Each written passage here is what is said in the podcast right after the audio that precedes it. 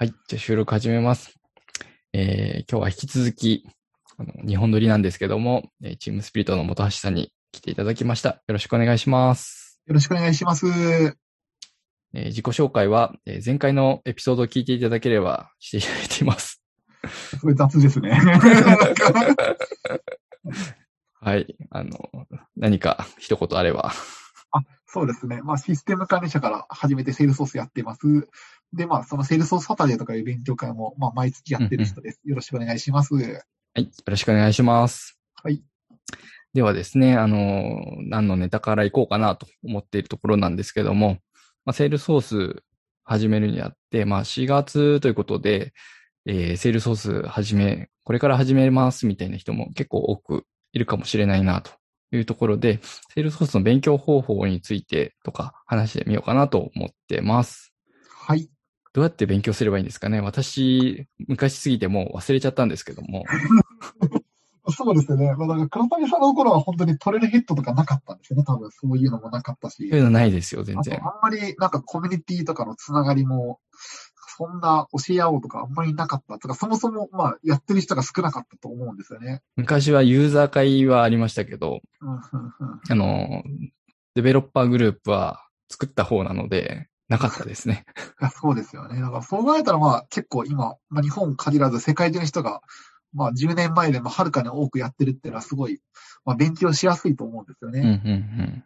ん、やっぱり一つは、まあ、トレレヘッドですよね、やっぱり。うん。うん、そうですね。それはもう、今、バッチは1000個ぐらいあるって言われてますね。本当に。何増えたんですね。ま日あ、本人でも1000個ば持ってる人いるんで、多分1000以上なんですよね、うきっと。ん。まあ、まずはトレレヘッドをやる。とはいえ、まあ、やっぱりもう難解な言葉が多くて、まあ、急にやるってのはすごい難しいと思うんですよね、やっぱり。うん。まあ、そもそもどこからやればいいのかっていうのわかんないですね、あれそうで。すよね。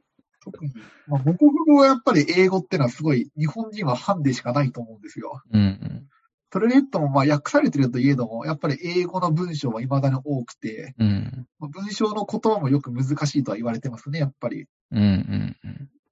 まああとはそれはヘルプもやっぱり一緒で、やっぱりヘルプもまだまだ結構英語の文も多くて、うん。訳されたとしても結構難しい日本語なので、結構やっぱり、まあ、セールソースの言葉をググれば、まずはヘルプとかトレレットにきつぐんですが、まあ、そこで結構難しくて挫折しちゃうって人はよく聞きますね。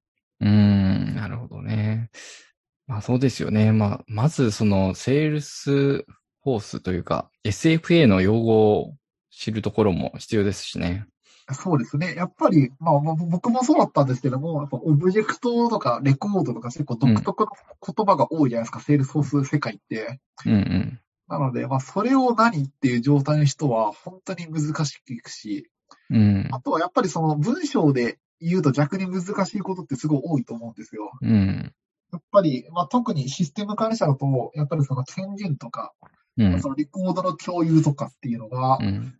まあ、すごい難しいと思うんですね。うで文章ん。で見ても本当に難しくて何っていうのがわからないっていうのはよくありましたね。うん。そもそも難しい概念だから、まあそうなんですよ。難しいですよね。そうなんですよ。なんか、で、なんかその難しいのがなんか英語とかで書かれてるからさらに難しさを隠しをかけるっていう。まあなので、そうですね。やっぱり私のおすすめなのは、もうやっぱり日本人に聞くのが一番早いと思うんですよね、やっぱり。うんうん。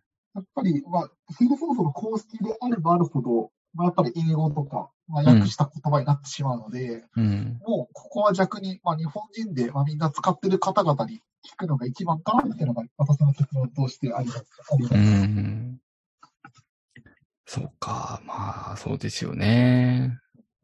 まずはこの全体の構成を把握するところに時間かかりますからね。いや、そうですね、本当に。まあ、特にやっぱりよく聞くのは、やっぱり、まあ、2代目、3代目のシステム管理者は一番辛いって聞きますね。うん。もう出来上がっちゃってるものが大きいと、引き継ぐ量も多いですからね。いや、そうですね。だから私よく、まあ、例えば、なんか中古の GM みたいなもんじゃないですか。その、うん2。代目システム管理者っていうのは、なんかログインしたらいきなりなんかその、なんかその中古のゲームって、なんかレベル30ぐらいで、うん。よくわかんないダンジョンからスタートするじゃないですか。うんうん。で、なんか僕メイン食らったことあるんですね。一回中古ゲーム買った時に。で、結構セールソースもまさしくそうだなとう思ってて、ん。なんかログインした瞬間もうなんか項目もこんなにできてて、なんかワークのルールもこんなにありますみたいな。うんさあ動いてくださいって言っても、いや、何をどう動けばいいんだみたいうん。う。なんのがあると思うんですね。うん。うんそれを開拓するのはちょっとしんどいんですけど。そうですね。そうなんですよ。だから結構システム管理者って、なんかよく、なんか、まあ、急に任されたとか、うんな。んかエンジンが急にいなくなってやったとかいうのは聞くんですけども、まあ、だいぶ苦労して、そうですね、やっぱり。うん。うん。そりゃそうですよね。いきなり中古のゲーム買って、なんかそこからプレイするってできないじゃないですか、普通は。うん。なので、なんかそこすごい大変だな。でもまあ、やっぱりセールスソースこんなに伸びてるので、まあ、そういう人はどんどん増えてるんだろうなっていうふうには思いますね。うんですよねどうなんでしょうね。まあ、普通システム開発で開発してれば、まあ、開発してるベンダーもいるし、マニュアルも一応あるしっていうので、全量を把握しやすいところはありますけどね。セールソースだと、あの、特にドキュメントも残さず、いって作っちゃってるものたくさんあるので。おっしゃる通りですね。だからやっぱり、まあセールスソース関連って本当にマニュアルとか、なんかないに等しいじゃないですか。うんどこの会社も。うちの組織はこういうオブジェクト構成でこういうマニュアルですっていうのは、あんまり見たことないんですよ、私。うん。まああったとしてもなんかクラシック環境の過去の遺物みたいな感じで、うん。今の最新のものって本当に更新してる会社って本当にないと思うんですよね。うん。故になんか結構、まあ、引き継ぐ人は大変だなとは思ってますね。うん。それ、なかなか回答がないですね。そうですね。まあ、ただ、まあ、やっぱりその悩みって、システム管理の悩みってやっぱり、まあ、普遍的なその整理操作の悩みと、まあ、その会社独有の悩みっていうのがあると思ってて、うん普遍的な悩みは、なんかその毎日は解決できると思うんですね。うん。で、まあもちろんその社内にいないっていうのも多いので、まあ僕が言う周りっていうのはそのコミュニティ含めての周りって感じですね。なるほど。コミュニティの人はすぐに見つかるんですか？ああ、それが案外見つかりますね。私の感覚だと。まあ一つはやっぱりそのセールスフォースのコミュニティって、まあいろいろやってるじゃないですか。はい。最近はまあコロナ禍でオンラインになってますけども、まあなんかそのデベロッパーグループもそうだし、うん。なんとか会みたいな感じもあるし、ユーザー会ってのもあるし、で最近はやっぱりオンラインだから、だいぶなんか参加する敷居も低くなったかなとは思いますね。まあ、逆に言えば昔はね、なんかその、よくわかんない場所になんか、まあ、のこのこ行くしかなかったっていうのはすごいハードル高かったと思うんですよ。うんまあ、そうかもしれないですね。なんか、最近はね、もうオンラインだから、もう家にいながらね、ちょっとなんか、うん。もうこそっと入って、で、顔出しも特にしなくて、うん。なんか違うなと思ったらこそっと抜ければ済む話じゃないですか、正直。ね、まあ、いいのか悪いのかは、なかなか悩ましいところですけどね。まあそうですね。まあ、ただ、まあ、参加しやすいかしやすくないか言ったら、まあ、参加しやすいかなと思うんで、なんかそこでね、なんかその、セールスソースやってる人たくさんいますから、うん、なんかお話しするとか、全然できるかなと思うんですね。うん。ね、まあ参加しやすくなった分、その、知り合うのが難しくなってるんで、悩ましいなと思って。そうですねそうなんですよね。だからまあ、昔はやっぱり、なんかそういう勉強会とか出れば、なんかお互いセールスソースの環境を見せ合いっこするとか、うん。うんまあ、なんか、秘密だぞとか言いながらよく光景を見たような気もしますけども、そうですね。最近はなんかオンラインだから、じゃあ今から画面共有してとか、えーそこまでみたいなうんのは、ちょっと心的ハードルはありますね、そこは。ですよね。まあ、そう、そういうところで、こう、ブレイクアウトセッションをうまく使いこなしてとかってしないですしね。そうですね。ぱりこう、全員に見せるわけにもいかないですし、結構、一対一のコミュニケーションとかじゃないので、そうですね。まあなんか聞きづらくはなってますよね。まあ、そうですうね。ん。だから悩み相談もしづらいですし、そういうとこだと。ただやっぱりそういう悩み相談っていうのは僕ちょっとおすすめの、まあ、場所があって、うん、うん、それが、まあ、トレイルベーザーコミュニティっていうサイトなんですね。うん。か、倉谷さん、トレイルベーザーコミュニティっていうサイトはご存知ですか？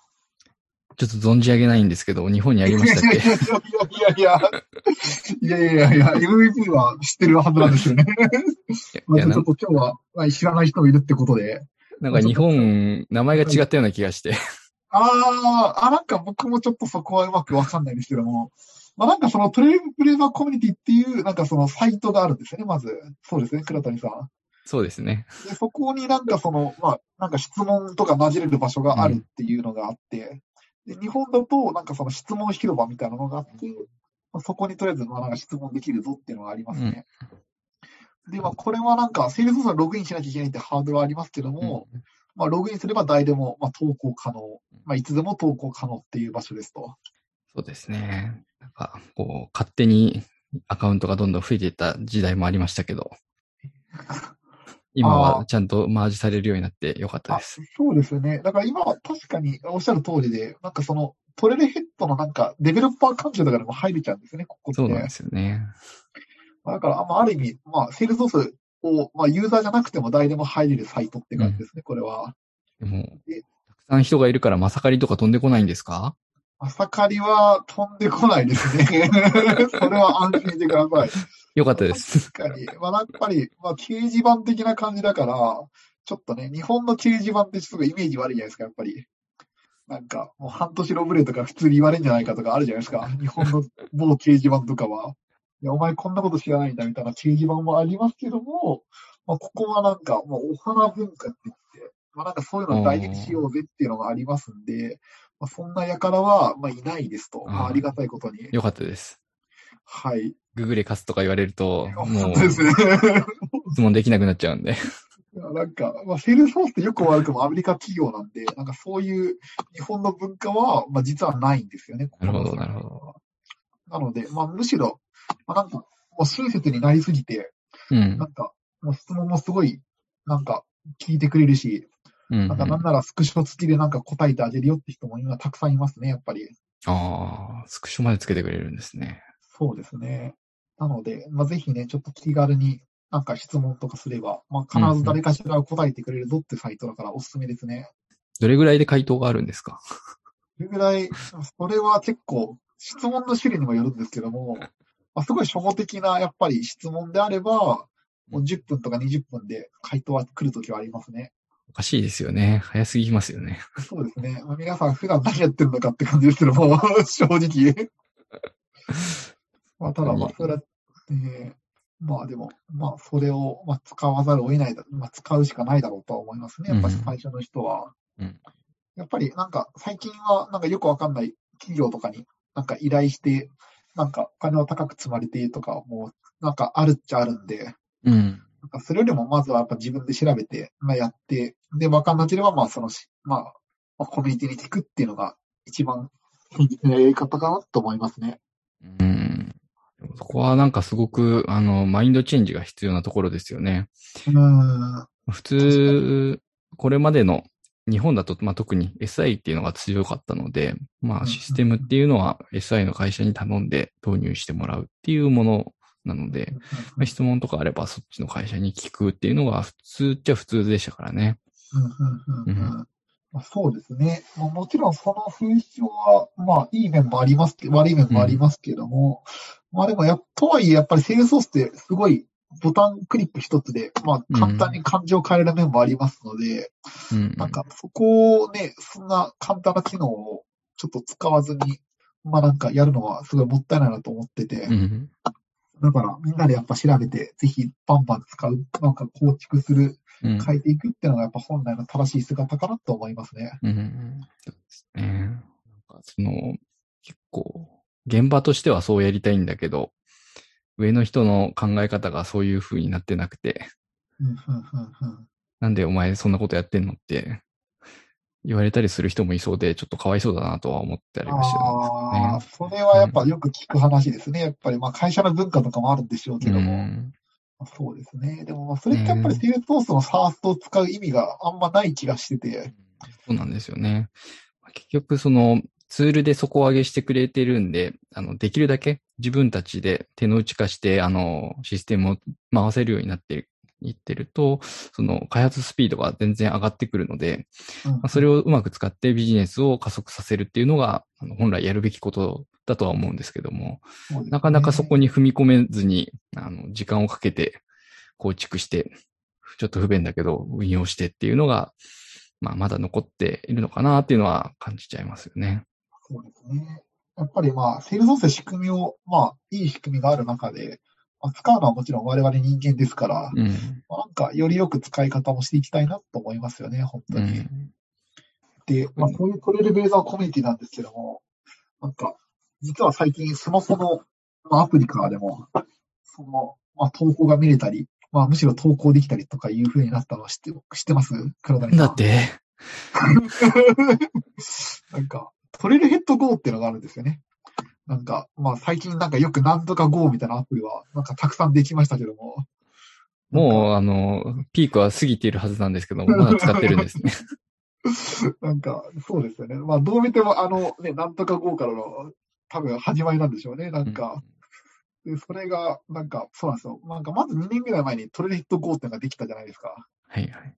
で、当初あれって、そのトレイルヘッドのバッジをなんか、スマホで集めようぜみたいな、そういうサイトだったのが、最近結構バージョンアップをしまくって、うん。今何かといえば、そのコミュニティ投稿もできるぞっていう機能がうん。4月にできたんですね、これが。うん。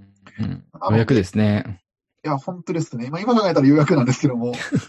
まあでも今考え、でもやっぱりそれってすごい、まあ、画期的だなと思ってて、まあ、今までやっぱりなんかその、パソコンに向かって投稿するとかで、やっぱりどうしても敷居高いですよね。やっぱりパソコンに向かって、カチャカチャ投稿ポンみたいなのは、やっぱり敷居高い人すごい多かったと思うんですよ。うん。うん。まあでもね、今はもうなんか簡単になんかツイ、スマホでできますんで、うん。まあそれこそなんかツイッターとかで気軽につぶやく感じで、質問する人も今後は出てくるのかなと思うんですよ。うんですよね。コーランオブジェクトってなんだみたいな。リードってなんだみたいなうんのも全然質問としてありかなと思うんですよね、やっぱり。うん。うん。あとやっぱり最近私思うのが、ツイッター上で結構つぶやきをする人が多いんですよ。セールソースわかんないみたいな。なんかヘイとか溜まってそうですけど、大丈夫ですいやか、あ、あちょっとね、ちょっと、怖い、怖い投稿はちょっとまあ見てみるふりもしたりしなかったりするんですけども、なんか純粋に使ってるユーザーで本当にかわいそうなユーザーみたいな人がいるんですね、やっぱり。は、なんか幸いセールソースでハッシュタグついてるのは僕拾いに行きますんで、うん。まあ、よく、まあ答えたりしてますね。えだから多分、まあセールソースわかんない、セールソースのことを聞きたいって人たくさんいると思うんで、えうんうん。ツイッタートークもありなんですけども、まあそういうなんかアプリとか使ってもいいのかなっていう感じですね。そうですね。まあ、な長らくできなかったので、なんでだって言われてたのが、ようやくできるようになってよかったです。なんかなんなんでしょうね。確かに言われてみればなんか当たり前のことだったような気がしますけども、うん。なんかまあ謎のテクノロジーで難しかったんでしょうかね。なんまあ、そそうですね。あの、セキュリティ周りとか結構大変なんで。うん、まあそうですね。いやー、そうか。なるほど。はい。まあ、でもトレイルブレイザーコミュニティだと、こう、いろんな人に見られてしまうのがちょっと恥ずかしかったりすると思うんですけども。いや、おっしゃる通りですね。だからちょっと私思うのが、なんかな、まあなんかいろいろ顔出せとか名前出せとか言われてますけども、うん。もう匿名でいいんじゃないかと私は思ってますね。うん。もうなんか、もうなんとか太郎とか名前勝手に書いて、で、まあ顔写真ももちろんいいらないですから、うん。まあ、やっぱそれで投稿するとかでいいのかなと思いますね、やっぱり。うん。うん。もちろん海外の人は、なんかもう完全に顔出し実名とかでバンバンやってますけども、うんやっぱり今の日本の質問広場とか見ても、まあ結構顔隠す人、名前隠す人もちろん多いんですよ。うん。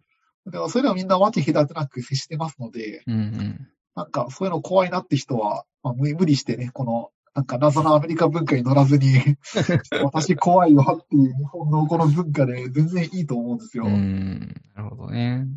日本ってやっぱり顔らしい、名前らしい、しかも、まあ、セールソースって本当に会社名まで出ちゃうじゃないですか、あえて投稿する際に。うん。そうですよね。それやっぱりすごい怖いなって、すごい僕も思いますね。うん。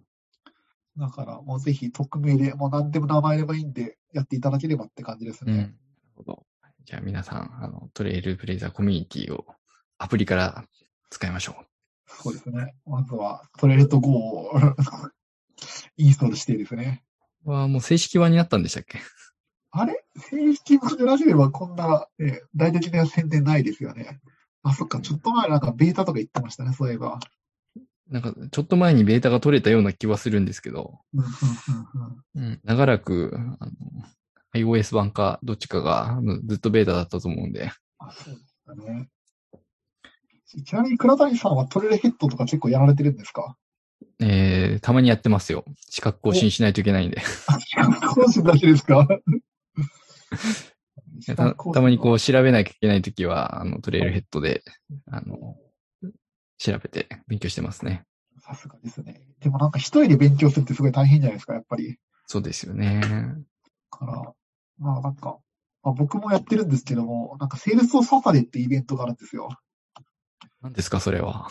知らないかななんかなんか知ってると思うんですよ、それはちょっとね。なんか、セールスフォースサタデーっていう、なんか、まあ土曜日にみんなでセールスフォース勉強しようぜっていう文化が、うん、まあそもそもアメリカであったんですよ。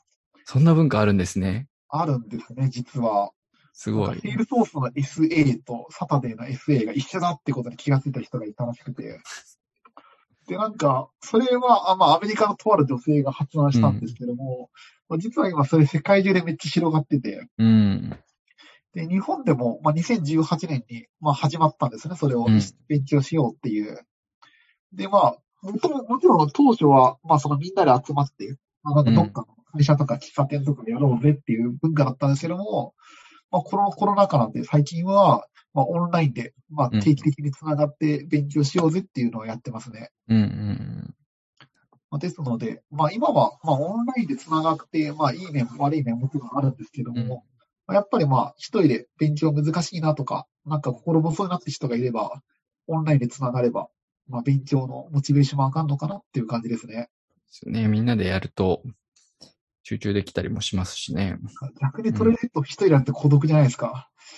ですよね。結構、新入社員の人とか、はい。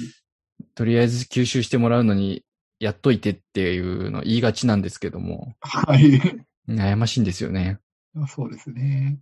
あとなんかあれって結構癖があったりするじゃないですか。トレードヘッドって。うん、なんか英語にしないとダメですよとかなんか、うん、そんな一人やってたらね、わからないままなんか、うんあなんか難しいな、僕できないのかなで終わっちゃうと思うんですよ。うん。初初級のものであれば、そんなにおかしく日本語のやつは残ってないと信じたいんですけどね。でもなんか、未だにその環境を英語に関してダメですよとか、そういうなんかトトラップはあるじゃないですか。まあ、ありますよね。言語設定を英語にしないとダメなんだ、これは、みたいな。そうですね。あの、項目名とか複数形をつけないとダメなやつとかありますもんね。あありますね、本当に。なんか一回その、この漢字で作ったらダメだから、もう一個漢字を作ってやれば通るよとか、そういうのもあるじゃないですか、うん、なんか。うん。ああいうのってすごい、まあなんか、難しいですよね。一人で気がつかないですよね、やっぱああいうのって。うん、だからちょっとでもね、そういうなんか、イベントとかに顔を出せば、誰かが言ってくれるはずなんですよね、うんうん、そういうことを。うん。本橋さんもセールフォースサタでやられてるんですか？あ、そうらしい感じ。実は私も毎月セールスフォースサタでやってます。2018年から。すごい。いや、そうですね。やっぱりこのコロナ禍の中で、まあどうしようかと思ったんですけども、今はオンラインでもうやってますね。うん。何人ぐらい来てるんですか？そうですね。まあ、もちろん、会によってはバラバラなんですけども、今はまあ10人ぐらい来ますね。毎月10人ぐらい来て、で、まあちょっと自己紹介して、一緒にトレルヘッドやって、うん、で、まあ軽く成果報告するってことやってます。ねえ、まあ。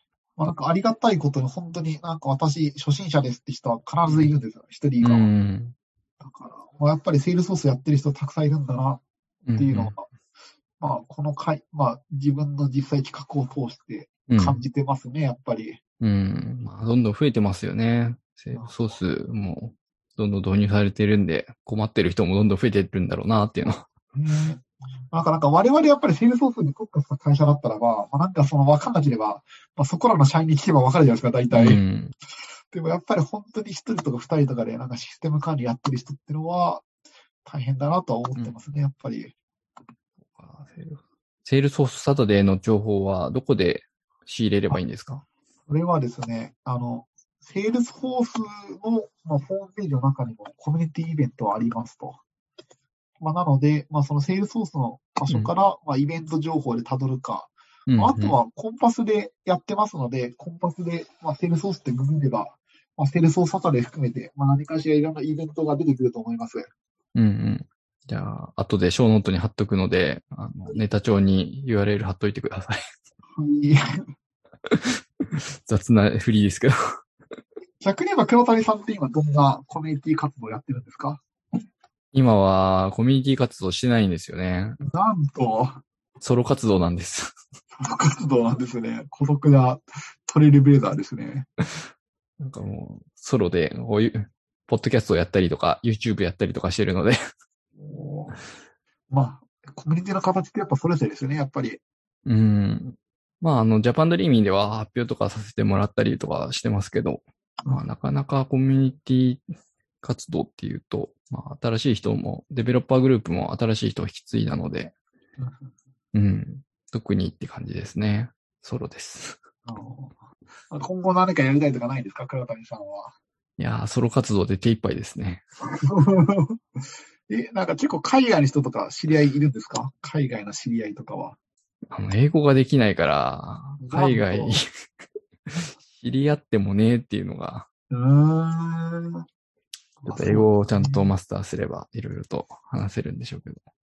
やっぱりセールソースのいいところってやっぱ世界中使われてるから、なんかどこ行っても多分セールソースのコミュニティってあると思うんですよ。うん。だから、まあこのコロナ禍で良くも悪くも、まあどこの世界もオンラインで活動してるから、うん。なんか今後は海外のイベントとかの顔出したいですよね、やっぱり。うん。ですね。フィリピンとかは結構活発ですよね。え、フィリピンそうなんですか？フィリピンは、あの、アメリカのオフショア先になってるので、英語ができるの。ので、みんななる。ほど。結構盛んですね。ええそうなんですうんか。まあ、シンガポールも割とあそうですよね盛ん、ヨハンさんとかいて盛んではありますけど。それこそなんか今年マーク・ベネフなんかシンガポールでなんかやってましたよね、なんか。そうですね。うんそうなんですよ。うん。で、まあ、そうなんですよね。あとは、最近は、韓国とかも最近なんか立ち上がったっていうので、去年とかいろいろやってた気がしますね。まあ、そうですよね。やっぱり韓国もやっぱり顧客管理とかもちろん必要ですもんね。うん。まあでもタイムゾーン違うと、やっぱり辛いので、うーん、何が辛いですか？タイムゾーン違うと。イベントとかですか？世界イベントとか世界イベントとか深夜の2時から始められても寝るよって。まあそうですね。なのでまあタイムゾーンの揃って同じようなところだとフィリピン、シンガポール、オーストラリアぐらいになるかなっていうところですね。まあ、APAC だと、オーストラリアとかは結構、あの、市場規模とかも大きかったと思うので、うん、まあ、ワールドツアーとかもやってますし、確かに。うん、いいのかなと思いますけどね。うんそうやっぱりタイムゾーンが大事です。う んタイムゾーンとまあ言語はね、ちょっと超えられない壁ですよね、やっぱり。まあ、言語は、がんまあ、大丈夫な人もいるから、頑張ればなんとかなるかもなと思うんですけど、タイムゾーンはね、寝ちゃうんで、もう、まあそうですね。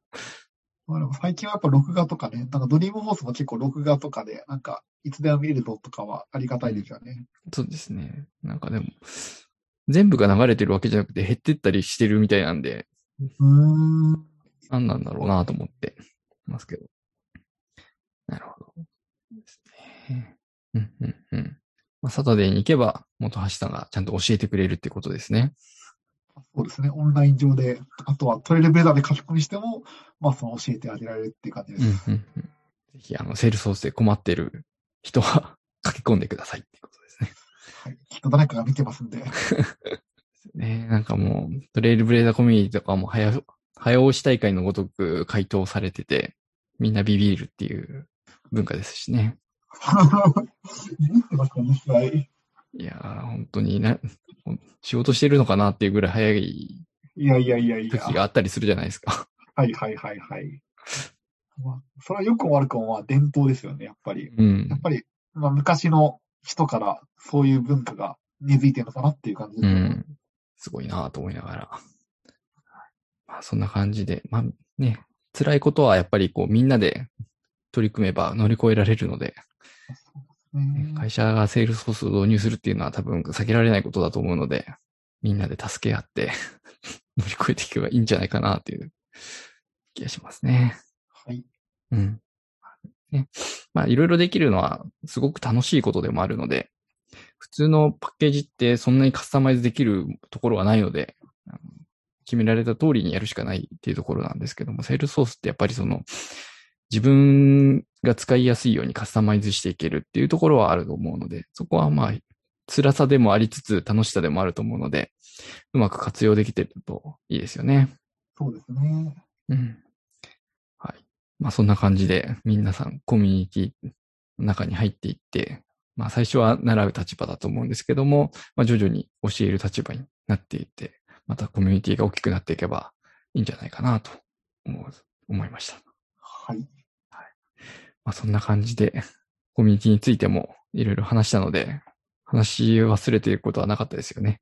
はい、大丈夫です。はい。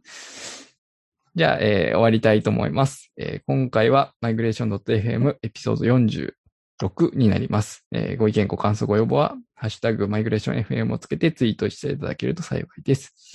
iTunes の評価や感想などもお待ちしておりますので、どうぞよろしくお願いいたします。えー、最近は YouTube でも、えー、公開してますので、まあ、聞きたいところで聞いていただければと思います。はい。今回のゲストは本橋さんでした。ありがとうございました。ありがとうございました。